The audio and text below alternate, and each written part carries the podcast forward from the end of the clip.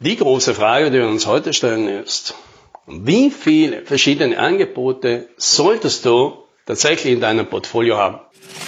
Hallo und herzlich willkommen bei 10 Minuten Umsatzsprung, dem Podcast für IT-Unternehmen, bei dem es um Wachstum, Vertrieb und Marketing geht. Mein Name ist Alex Rammelmeier und ich freue mich, dass Sie dabei sind.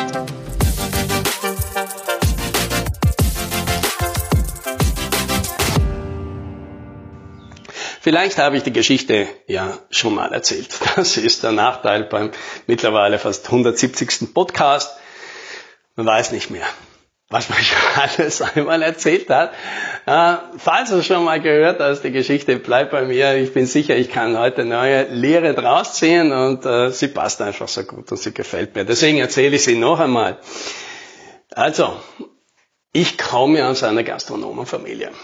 Und das war natürlich deswegen für mich prädestiniert, dass ich als Schüler und Student, um mir Geld zu verdienen nebenbei, natürlich in die Gastronomie gegangen bin. Denn ich war eine erfahrene Kraft und mir konnte man schon mit 16 Jahren einen ganzen Speisefall anvertrauen. Denn das ist der große Vorteil in der Gastronomie. Die ist ja, ich glaube, die meisten Leute unterschätzen das komplett, was da für eine Komplexität tatsächlich im Hintergrund ist. Äh, aber die Gastronomie hat natürlich den Vorteil, vor ein paar tausend Jahren Erfahrung, die haben sich einfach auch ganz viele Dinge schon standardisiert, normiert. Da weiß man einfach, wie das läuft.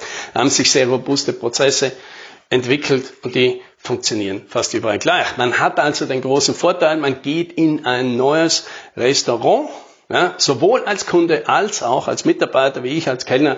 Und eigentlich kannst du vom ersten Tag an dort produktiv mitarbeiten.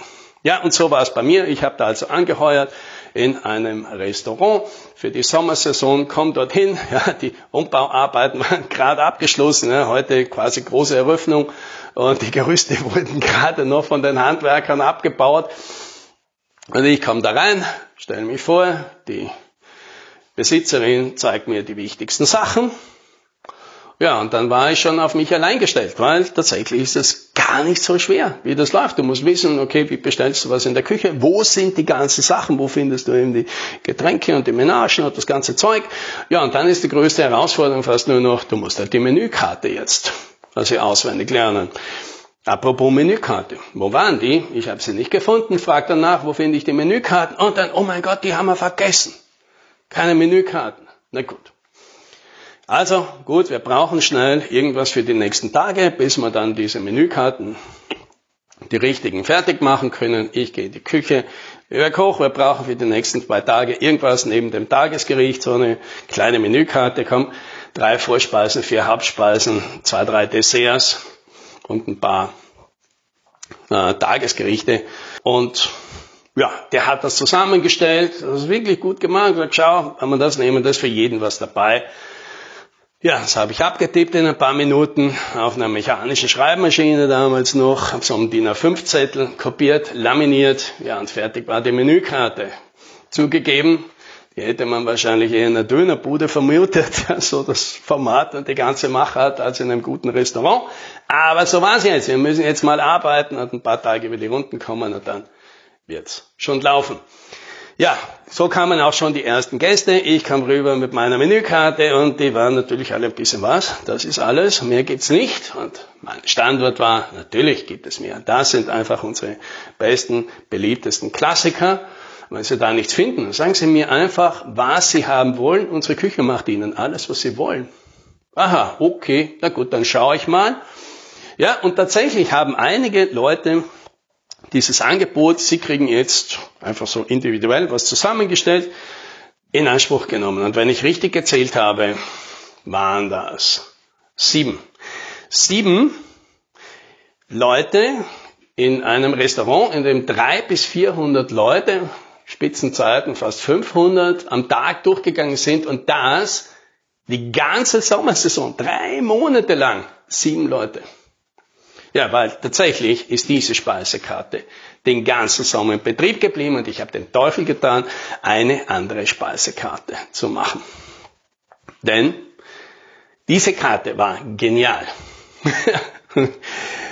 Warum war die genial? Die hatte einfach für alle nur Vorteile, weil tatsächlich kommst du hin mit der Speisekarte, Und mit der Sicherheit vom Kellner, wenn du da nichts findest, werden wir was für dich zusammenstellen, gehst du da mal rein und findest ein Gericht, das dir gut schmeckt. Ja, klingt gut, hat der Koch auch wirklich gut zusammengestellt. Und das ist die beste Speisekarte. Die beste Speisekarte ist nicht eine, wo du sieben, acht Gerichte findest, wo du dich dann nicht entscheiden kannst, wo du ewig brauchst und wo du dir, bis das Gericht da ist, dir ständig denkst, oh mein Gott, hätte ich vielleicht was anderes nehmen sollen und ständig beim Nachbar rüberschaust, was hat der, uh, das schaut aber auch lecker aus und dann kriegst du vielleicht, dein Gericht schaut nicht ganz so gut aus, wie du es vorgestellt hast, bereust, dass du nicht was anderes genommen hast. Oh mein Gott. Ja, das beste Gericht ist, beste Speisekarte das will ich haben. Ja. Entscheidungsprozess sofort erledigt, geht ganz schnell. Die Leute fühlen sich kompetent und können sich wieder dem zuwenden, wozu sie ins Restaurant gegangen sind. Ja, dass sie hier gemeinsam eine gute Zeit haben und nicht an der Menükarte verzweifeln. Diese Speisekarte hat aber auch für den Kellner natürlich einen großen Vorteil. Es geht schnell. Es gibt wenig Fehler. Du kannst jetzt nicht viel falsch machen. Du musst jetzt nicht viel erklären. Die Leute müssen nicht, ah, ich bin noch nicht fertig, ich muss noch überlegen. Hast du alle diese Probleme nicht?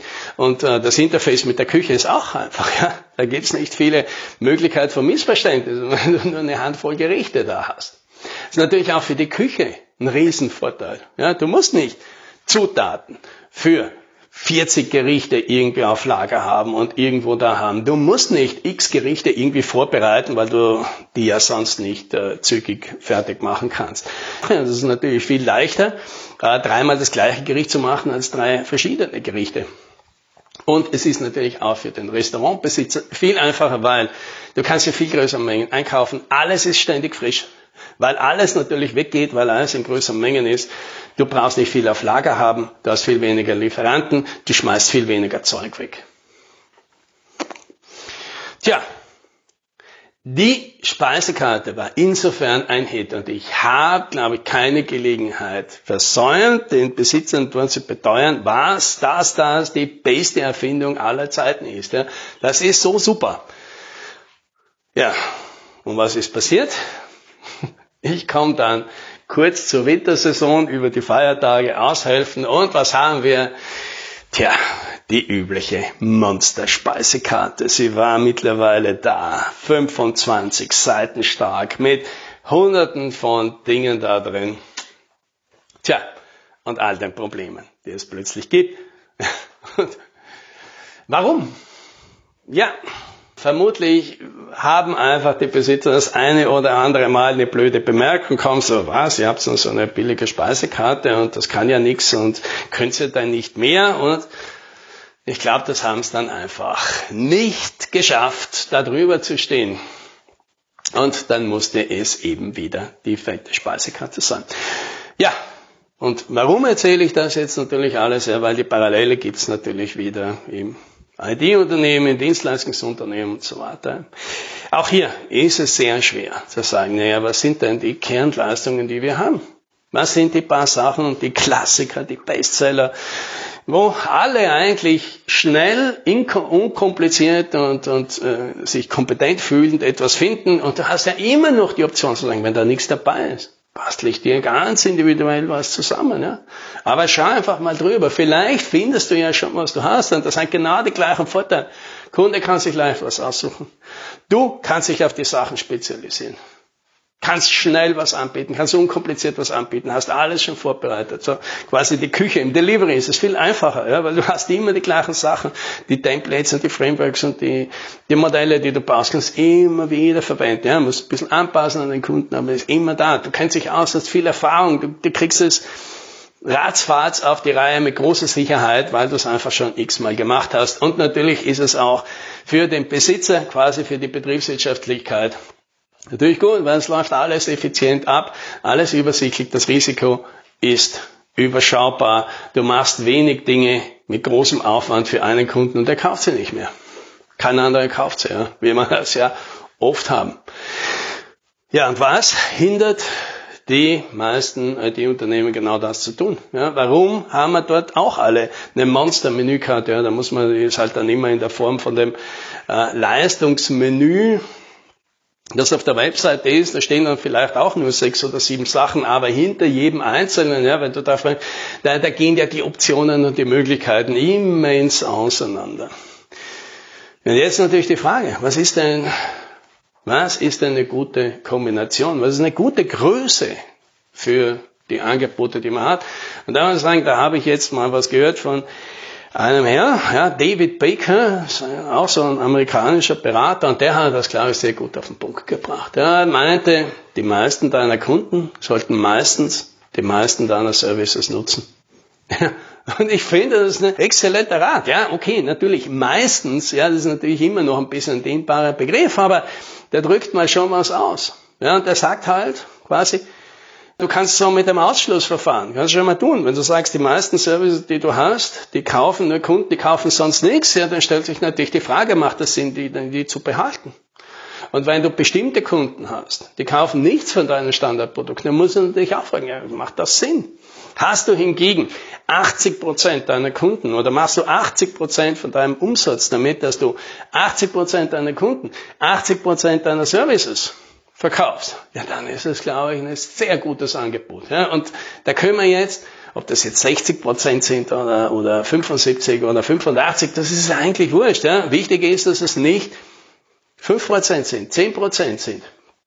Und ja, es darf Ausnahmen geben. Es darf die einen Kunden geben, die dürfen sich einfach was wünschen. Und es darf sein, dass man manchmal Ausnahmen macht und sich denkt einfach, das ist so eine geile Idee, die will ich jetzt einfach unbedingt machen, solange es eben Ausnahmen sind und solange du immer irgendwie überprüfen kannst, ja, die meisten meiner Kunden nehmen die meistens die meisten meiner Angebote wahr. Ja, wenn du das hast, dann bist du gut unterwegs und das freut in deinem Unternehmen den Kunden, den Berater, den das Projekt abliefert und dem das Unternehmen gehört. Und das, das wünsche ich dir. Happy Selling.